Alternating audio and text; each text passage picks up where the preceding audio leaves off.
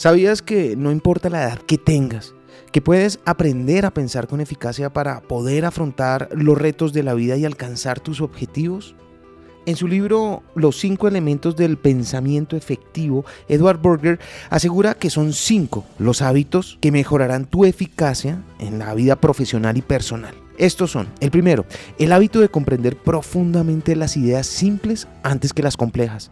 El segundo, el hábito de aprender a aceptar los fracasos y los errores para así aprender a ser más asertivos en las decisiones.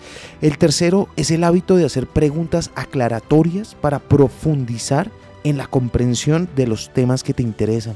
El cuarto es el hábito de rastrear ideas y fluir con ellas para ver a dónde te conducen. Y el quinto es el hábito de abrazar el cambio.